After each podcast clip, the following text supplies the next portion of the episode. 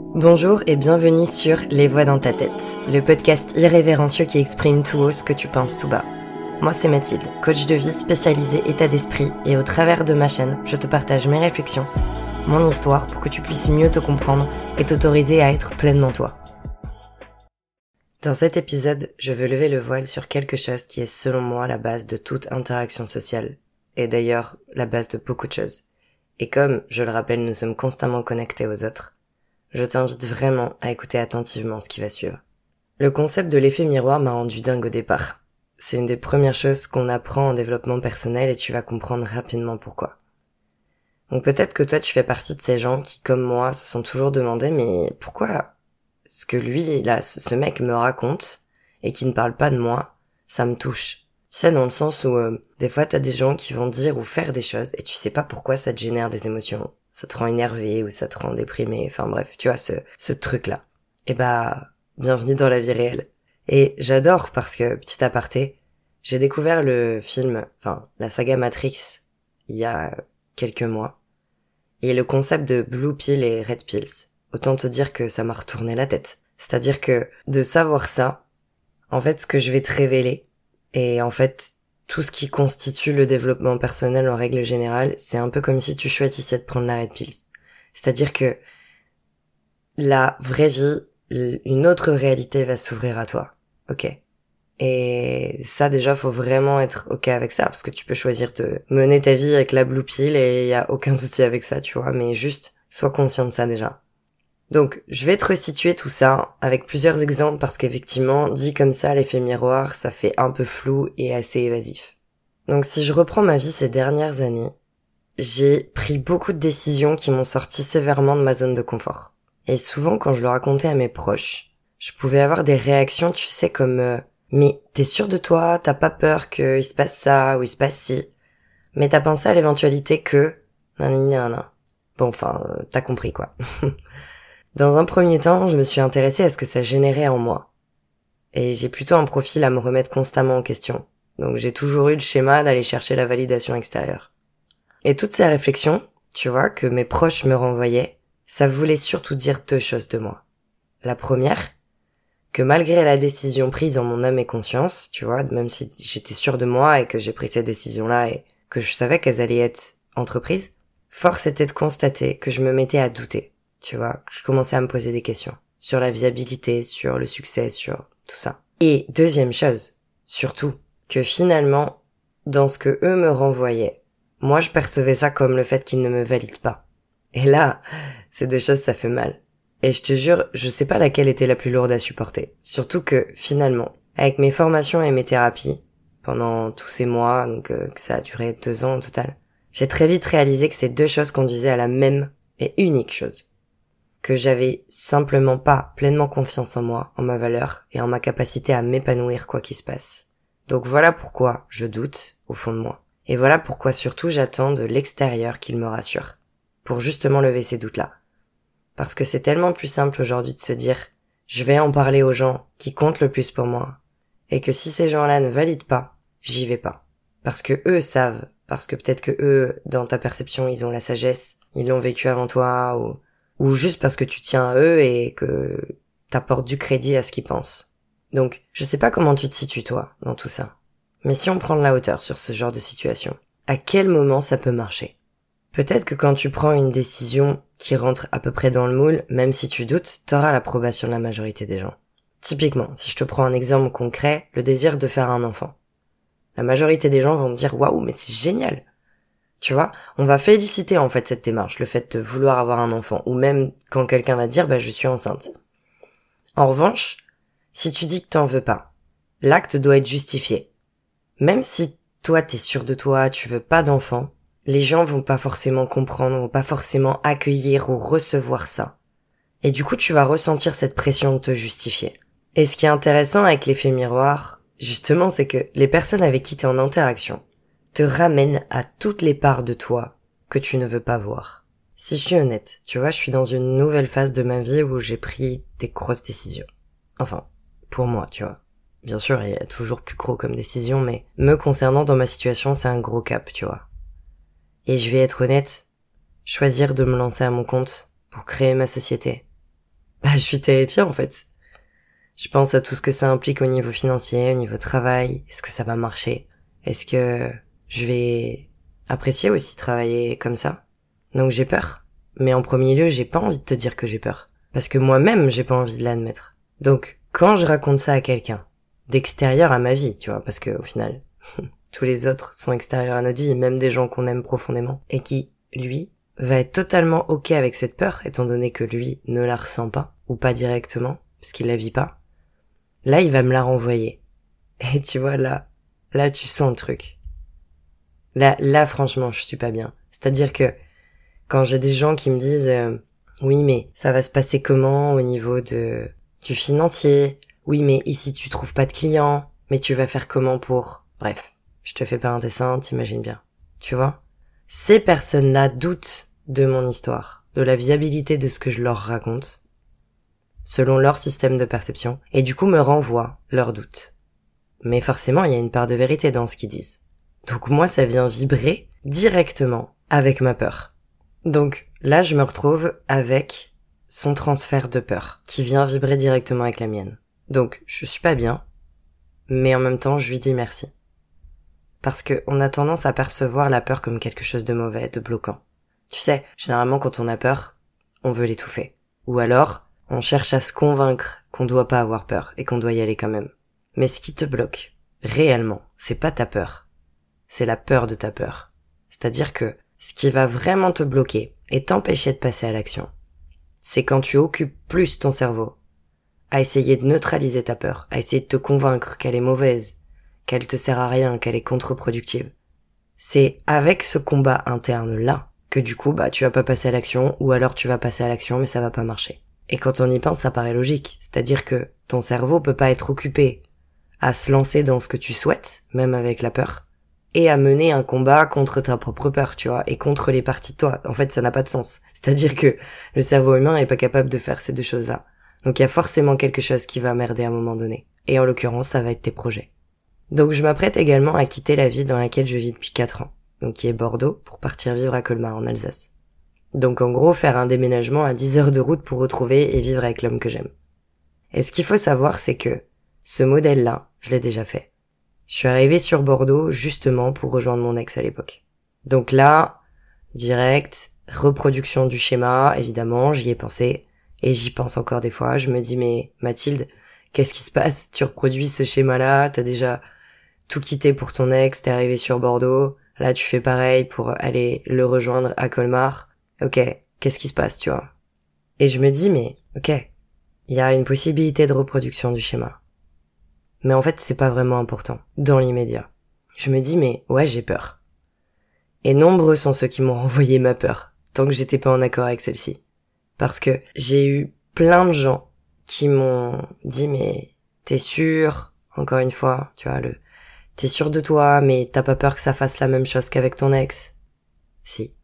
Bien sûr que si. Mais c'est quoi le problème? Parce que j'ai peur, je le fais pas. Tu vois, c'est à quel moment le fait d'avoir peur devrait être un facteur bloquant? Oui, j'ai peur. J'ai peur parce qu'en fait, euh, ça n'a rien de simple de repartir à zéro. Ma vie aujourd'hui, je l'aime en fait. Mais cet homme, je l'aime aussi. Et en faisant le point et en réfléchissant, j'ai beau avoir peur. Aujourd'hui, ma vie, j'ai beau l'aimer, je la trouve trop étroite pour moi par rapport à tout ce que j'ai envie de mener.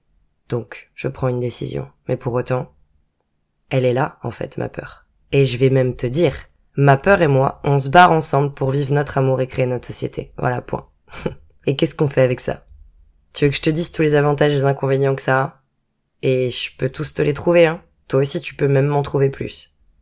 Parce que ce serait même plus simple pour toi de me transférer tes propres doutes et peurs sur ma vie mais t'arriveras encore plus même à me trouver des solutions, des alternatives, parce que toi t'as pas la tête dans le guidon comme moi. Et ça, tu vois, voilà l'autre côté du miroir. Et si je te parle d'effet miroir, c'est que, oui, tu y retrouves des parts de toi chez l'autre. Tu vois, dans ce que j'ai raconté, c'est que, au départ, j'ai pas voulu admettre que j'avais peur. Je le sentais, tu vois, en moi, j'étais là, ah, j'ai un peu peur quand même. Mais trop tard, Mathilde, t'as pris la décision, maintenant c'est bon, on y va, sert à rien d'avoir peur, c'est pas ça qui va te faire te lancer, nanani nanana, et donc, on étouffe la peur, tu vois.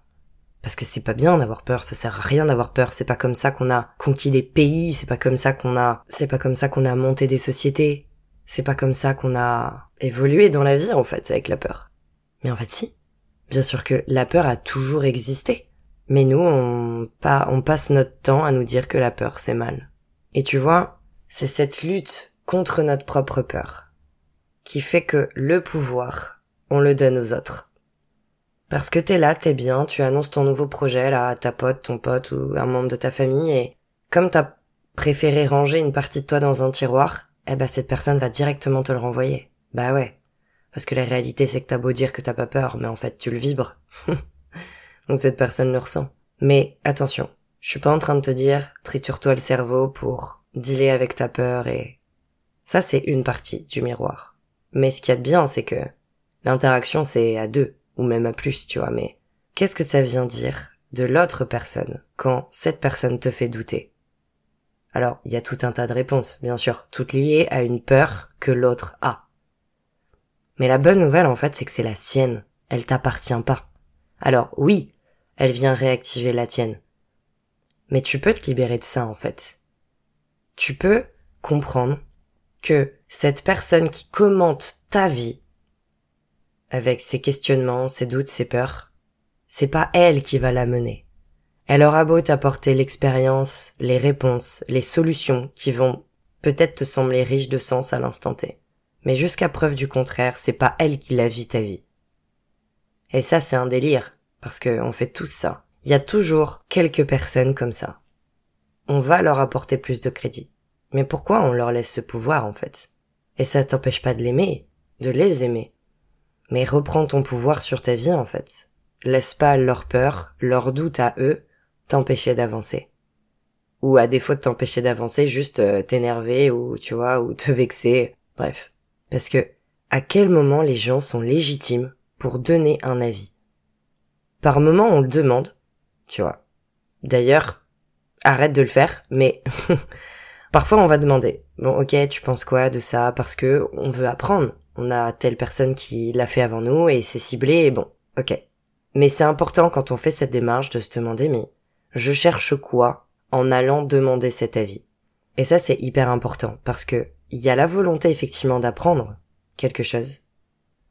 Mais si tu y vas, encore une fois, avec l'attente d'être validé, là ça risque de poser problème. Parce que même auprès de quelqu'un qui a la plus grande sagesse de l'univers, cette personne ne pourra pas pleinement te valider, en fait. Parce qu'elle n'a pas ton système de pensée, elle n'a pas ton système de valeurs, elle n'a pas ton système de croyances. Ça marche pas comme ça. Donc demande-toi pourquoi tu le fais. Pourquoi tu vas chercher cet avis chez cette personne? Et tu verras que tout ça ne vient que couvrir tes propres peurs. Et si tu cherches à les étouffer, c'est comme les émotions. Elles vont revenir encore plus fortes et même sous d'autres formes. C'est-à-dire que ça peut même arriver sous une forme que tu vas encore moins aimer. Histoire de bien te faire croire que t'as le pouvoir. Et que tu maîtrises, que tu gères. Tu sais, on a tous l'impression qu'on gère. Ouais, j'ai peur, mais ça va, je gère. Mais sauf que non. Tant que tu comprends pas ça, ce sont les autres qui gèrent pour toi, qui ont le pouvoir sur toi. Le pouvoir de te faire du bien, oui, beaucoup de bien même. Mais aussi le pouvoir de te faire du mal, beaucoup de mal. Et c'est pas aimer qui fait du mal. Aujourd'hui, on a l'impression que quand on aime quelqu'un, il a le pouvoir sur nous. Mais c'est pas, c'est pas le cas, en fait. L'amour n'est pas mauvais. C'est plutôt de ne pas aimer des parties de nous-mêmes, en revanche, qui nous fait du mal. Et quand tu vas aimer quelqu'un, effectivement, dans l'attente que cette personne vienne combler toutes les parties de toi que tu n'aimes pas, bah c'est à ce moment-là, en fait, que tu leur laisses l'opportunité de te blesser. Et ça va être qu'en effet miroir, en permanence. Et les autres le feront pas exprès. La plupart du temps, les gens nous veulent pas de mal directement. Nos proches, j'entends. Notre univers plus ou moins proche. Les, gens sont pas toujours mal intentionnés. Alors bien sûr, hein, il y a des atrocités, il y a des sales cons, il y a... Oui, ok. Mais la majorité de nos interactions nous déclenchent. Nous, dans le jargon, on appelle ça les, triggers. La majorité des gens vont nous déclencher des, des émotions, des réactions. Et des fois, on se dit, mais en fait, vraiment, si tu prends la hauteur, Qu'est-ce qui s'est passé? Qu'est-ce qui fait que ça m'a énervé? Qu'est-ce qui fait que ça m'a rendu triste? Ça n'a pas de sens. En fait, si ça en a. Et eux, pareil. Toi, des fois, tu vas raconter quelque chose, tu vas te dire, mais qu'est-ce qui se passe? Je suis heureux, je raconte un truc. Et la personne en face de toi, elle peut réagir à ce que tu dis, mais pas forcément comme toi tu l'espérais. Parce qu'elle a pas le même système de pensée que toi. Elle a pas le même système de croyance. Alors, je vais quand même nuancer tout ça avec quelque chose. Ça peut arriver que des gens nous énervent, et il s'agit pas forcément de trouver le sens de tout. Quand je t'ai dit au début du, de l'épisode que l'effet miroir m'a rendu dingue, c'est que au départ quand j'ai appris ça, j'analysais absolument toutes mes réactions. Dès que j'étais en interaction sociale, c'est-à-dire que quelqu'un m'énervait, ou me vexait, ou je ressentais de la tristesse, enfin bref, tu vois, n'importe quelle réaction, je me posais la question, je me disais mais qu'est-ce que ça vient dire de moi Et je te jure, c'est à devenir fou, parce que là c'est plus cultiver l'introspection, là c'est de la masturbation mentale, c'est-à-dire que il fallait que je comprenne la moindre part de moi-même. Et en fait, il y un moment donné, c'est aussi ça. Dans le développement personnel, c'est que non, il s'agit pas de toujours tout creuser. Non, il s'agit pas de toujours tout comprendre. Il s'agit juste de lâcher, en fait. Ok, t'as Mireille là, euh, qui est pas du tout aimable à l'accueil de la poste, qui va euh, même pas te regarder ou répondre avec mépris, et elle t'énerve. Ça vient peut-être activer le, le manque de respect. Eh ben très bien, énerve-toi, en fait. Accepte-le et sans chercher à comprendre, oui mais ok, qu'est-ce que ça vient dire de moi, pourquoi Mireille elle m'énerve alors que, en fait Mireille, elle est peut-être juste en train de passer une journée pourrie, elle aime pas son taf, elle s'est engueulée avec son mec ce matin, ou alors elle est en train de se séparer, et elle sait pas comment gérer, donc elle est odieuse devant les clients. Voilà. C'est tout. Mais ça n'a rien à voir avec toi. Pourtant, elle va t'énerver. Bon bah ok. Eh bah, énerve-toi, tu vois. Énerve-toi. Bon, quand je dis énerve-toi, c'est évident, je ne cautionne absolument pas les insultes à tout va, ni les excès de violence. Je ne veux pas être responsable de euh, de tes excès de, violence, mais juste accepte d'être énervé contre cette nana. Accepte de pas aimer le mépris gratuit, ou les gens mal polis, ou les gens qui sourient pas. C'est totalement ok en fait. Sans chercher à comprendre, oui, mais qu'est-ce que ça vient dire de moi? En revanche, là où je te mets l'accent, et où je t'invite vraiment à le mettre dans ta vie en général. C'est quand tu viens raconter quelque chose à quelqu'un de proche de toi, généralement quand même, qu'on se confie à des gens qui sont quand même relativement proches de nous, et que ça te génère de l'inconfort. Lutte pas contre cet inconfort. Demande-toi justement ce qu'il y a d'inconfortable là-dedans. Ou, à défaut de te poser la question, si t'en es pas capable, juste ressens-le. Accepte cet inconfort. C'est ce que je te disais tout à l'heure pour la peur. C'est ça suffit de dire que c'est mal en fait. J'entends que si Jean-Jacques te provoque de la colère, ce sera plus difficile au départ de te poser cette question. Parce que tu vas être dans tes réactions de colère et forcément prendre du recul. Dans un premier temps, c'est difficile. Mais au moins, accepte cette colère. Lutte pas contre elle. Laisse-la prendre place. Ta colère non plus, elle est pas mauvaise. Et si tu fais partie de ces gens qui peuvent avoir potentiellement des excès de colère, j'en ai eu plein en coaching, ils m'ont dit, ouais, mais moi, Mathilde, quand je m'énerve, ça fait des dégâts. Ouais, mais si ça fait des dégâts, c'est uniquement parce que toi-même t'as peur de ta propre colère. C'est pour ça que ça prend des proportions disproportionnées. C'est tout. Alors que si tu la laisses prendre sa place et que t'arrêtes de la voir comme quelque chose de mauvais, t'arrêtes de craindre ta propre colère, bah c'est ok en fait. La colère c'est pas mal. Pourquoi la colère ce serait mauvais et la joie ce serait bien? Je veux dire, on a le droit d'être énervé tout pareil, tout comme on a le droit de rire, les deux, d'ailleurs, vont de pair, c'est-à-dire que on ne pourrait pas ressentir cette joie si déjà on n'avait pas des moments où on serait triste ou on serait en colère. Les deux sont à l'équilibre, les deux vont ensemble. Donc ressens. Ressens tout ce que tu dois ressentir quand t'es en face de la, ta pote, ta mère, ta sœur, ton frère, peu importe. Et que tu racontes quelque chose et que là, la réaction en face te plaît pas. On dit que les réponses, l'évolution humaine sont dans l'inconfort. C'est vrai. Mais si je puis me permettre, t'as pas besoin de tout plaquer pour vivre à l'autre bout du monde, ou pas besoin d'investir tout ton argent et repartir de zéro dans un nouveau projet, pour sortir de ta zone de confort et apprendre. Tu peux trouver l'inconfort dans la connexion à toi déjà. Parce que c'est hyper inconfortable d'être face à ses propres démons, de se poser des questions, sur nos peurs, sur nos doutes. Mais comme ça on nous a pas appris à le faire, Généralement, on le découvre effectivement quand on entreprend des grosses choses. ou qu'on prend des grosses décisions qui chamboulent tout notre quotidien, là tu découvres vraiment ce que c'est que l'introspection et, l'inconfort avec soi. Mais là tu peux le faire simplement sans chambouler toute ta vie en fait. En arrêtant de fuir les choses qui sont en toi. En arrêtant de te flageller, de te juger. Et si t'arrives pas à le faire tout seul, concentre-toi sur ce que justement les autres te renvoient, de toi. En les autres, tu peux trouver toutes les parts de toi que tu cherches à refouler. Et si tu veux comprendre qui tu es, sois attentif à tes réactions. Ou pas d'ailleurs, c'est toi qui vois. Tu sais, blue pill ou red pill, c'est toi qui choisis. Si cet épisode t'a plu, n'hésite pas à partager autour de toi et à me mettre 5 étoiles. En attendant, prends soin de toi surtout.